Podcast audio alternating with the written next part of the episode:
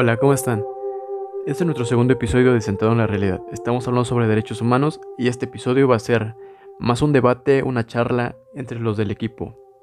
El tema de hoy va a ser vulnerabilidad y violación a derechos humanos.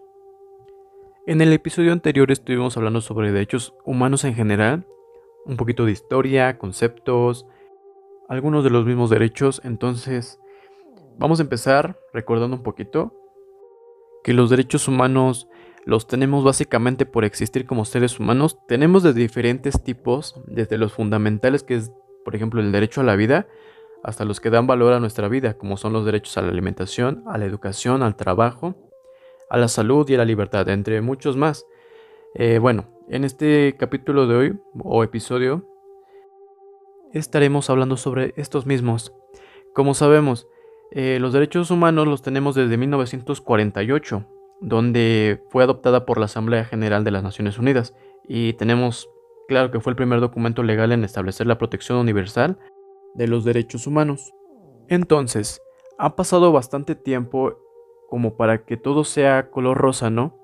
Yo creo que para iniciar este debate, esta charla, me gustaría decir que a pesar de que los derechos humanos, normas o leyes eh, estén presentes en nuestra vida, no quiere decir que sean respetadas, ¿saben? Considero yo que todavía existe mucha desinformación en cuanto a los derechos humanos, por lo que llegan a presentarse circunstancias donde no se respetan.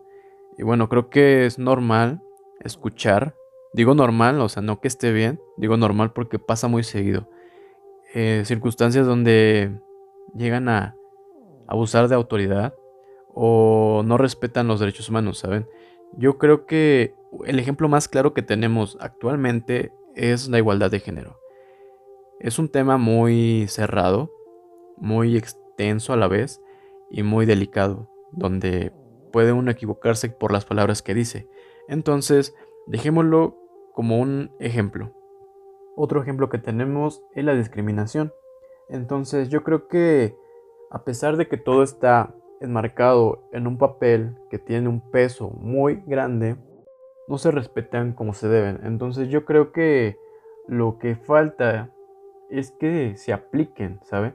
Yo creo que el tenerlos ya escritos en un acta constitucional, una carta magna, eh, no es suficiente como para que se lleven a cabo. Y creo que esto se empieza por las autoridades en las circunstancias que se lleguen a presentar, o bien informándonos nosotros mismos sobre los derechos humanos, para que así nosotros conozcamos cuáles son nuestros derechos en cualquier situación que se nos llegue a presentar y no pasemos un mal rato por no saber qué es lo que nos corresponde, qué es lo que nos está permitido y qué es lo que no, porque claro, tenemos libertad, pero también tenemos un límite, ¿no? Para no afectar a las demás personas, para no afectar la vida de otras personas.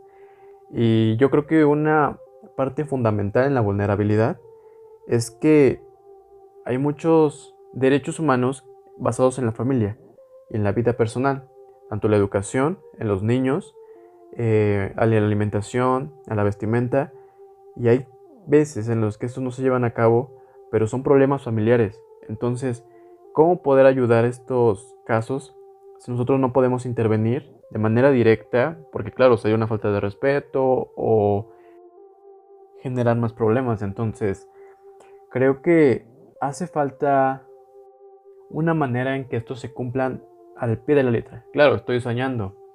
Eh, eso sería en un país perfecto, en un mundo perfecto, pero bueno, soñar no cuesta nada. Entonces, eh, me gustaría escuchar a mis compañeros, no sé, ¿qué piensan de esto? ¿Han escuchado algún caso donde se violen los derechos, donde sean vulnerables? Yo creo que sería un poquito más interesante una circunstancia, una situación, pero estaría bien escucharlos. ¿Qué me pueden decir ustedes? Hola, buen día. Bueno, yo pienso que una violación ya es algo que va en contra de la propia voluntad, ¿no? Ya está atenta contra lo preestablecido, con lo que ya se dijo. Las violaciones manifestadas prácticamente son aquellas que a simple vista podemos detectar que se está cometiendo un atentado en contra de los derechos humanos. pero también estas violaciones se pueden diferenciar de las encubiertas, que no, son, tan claras, que no las sacan a la luz, de las que no nos damos cuenta, pero también producen un efecto similar. Al fin y al cabo es una violación. La diferencia entre una y otra es precisamente qué tan visible es la violación a los derechos humanos. Bueno, no sé si alguna vez han preguntado quiénes pueden cometer violaciones a los derechos humanos. La respuesta es esta. En la medida en que el Estado es el garante de los derechos humanos, los agentes del Estado son los principales que cometen violaciones de los mismos. Por ejemplo, cuando el Estado, ya a través de alguno de sus agentes, incumple sus obligaciones en los derechos humanos, eso ya se considera una violación. Y ahí el único responsable es el Estado. Todos tenemos los mismos derechos. Todos somos iguales. No porque una persona tenga menos o tenga más. Hay una desventaja o desventaja. No, eso no. Todos merecemos lo mismo. Y para que una sociedad esté mejor, esté bien, se debe de empezar por ello, a no violar los derechos humanos. Me gustaría saber qué opinan mis demás compañeros. Como ya lo dijeron mis compañeros y tienen toda la razón, eh, los derechos humanos son para todas las personas sin distinción alguna, ya sea por su raza, su procedencia, su nacionalidad, eh, de cualquier otra cosa, no, tú no puedes privarle a otra persona el derecho que por ley le corresponde desde que nace. Entonces, como bien sabemos, también tenemos grupos vulnerables en los cuales, debido a ciertas circunstancias, es más probable que sean violados sus derechos. Y esto es muy importante porque muchas personas no, no lo ven de la misma manera, o sea, unas personas lo ven normal, pero pues realmente no lo es. Por ejemplo, grupos vulnerables bien pueden ser los jóvenes y también incluso las personas de, o sea, de la tercera edad. ¿Por qué? Porque si eres muy joven piensan que no puedes hacer las cosas al igual que si eres más grande. No te sienten con la capacidad de poder realizar las cosas que tú que tú sí puedes realizar y sin embargo ya te están quitando el derecho de poder hacerlas. También un grupo vulnerable es el de las personas que vienen de una etnia diferente, ya que a esas personas casi no se les permite votar por lo mismo, o sea, creen que no tienen el suficiente conocimiento o, o que no se les debería de tomar en cuenta por, por lo mismo, por ser diferentes a, a todos nosotros y realmente están en lo, en lo incorrecto porque todos somos iguales ante la ley, nadie es más, nadie es menos. El hecho, como ya lo dijo mi compañera, de ser mejor o tener más o tener menos no te hace más ni menos que otra persona. En realidad todos somos iguales y creo que eso es algo muy importante que todos deberíamos de saber. Tendríamos conocer muy bien nuestros derechos precisamente para evitar que, otras personas quieran venir a, a querer sobrepasarse con nosotros y también autoridades, porque suele suceder que muchas veces son las mismas autoridades quienes violan los derechos de los ciudadanos y como les mencioné antes, creemos que es normal y realmente no lo es. Es por eso que nunca decimos nada y seguimos dejando las cosas así. Entonces sí tenemos que cambiar eso y tenemos que trabajar mucho para hacerlo. Hola oyentes que nos escuchan. Espero se encuentren de maravilla. Eh, pues daré mi opinión sobre los derechos humanos. Y pues para empezar ya en nuestro podcast anterior dimos el tema. Espero que lo hayan escuchado y si no lo han escuchado les sugiero que lo escuchen, está muy interesante la verdad. Y pues mi opinión sobre eh, los derechos humanos, pues sabemos que los derechos humanos son muy importantes para todas las personas porque al, al, ser un ser humano tenemos este, ese derecho de los derechos humanos sin importar raza, nacionalidad, edad, sexo, religión. Por simplemente ser ser humano tenemos los derechos humanos.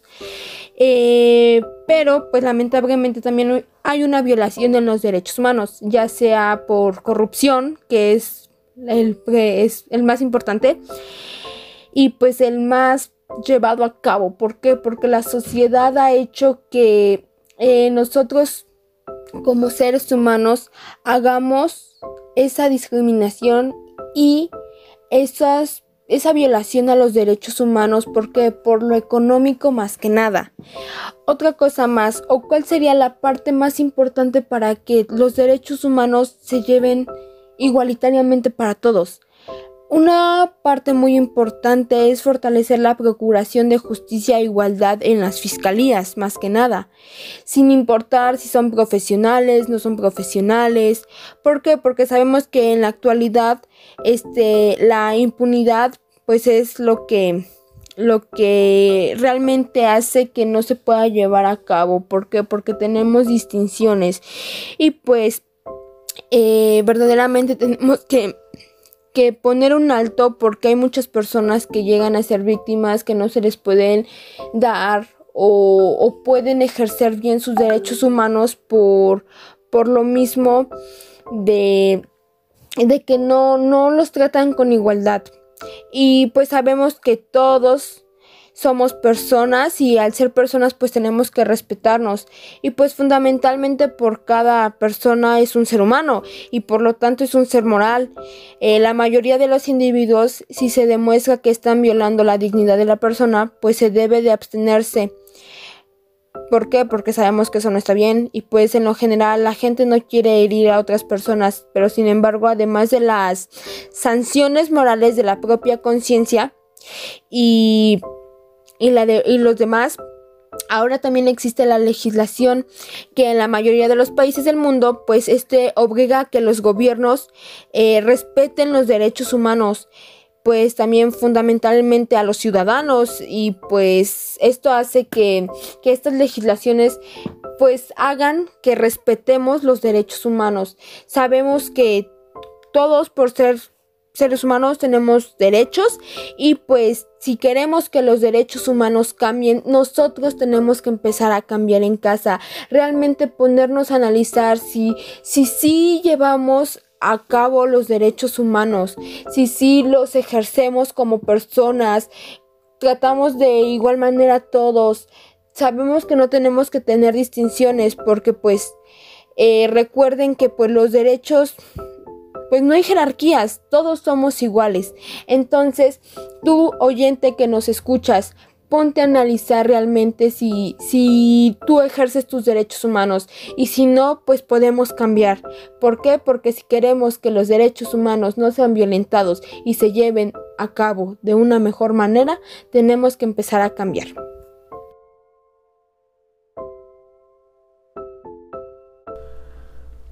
Muy, muy, buen, muy buen debate, creo que estuvo muy, muy bien estructurado. Creo que si diera algo más, pues sería muy redundante a toda la información que ya se llevó a cabo en este, en este segundo episodio. Espero que lo tomen de una mejor manera.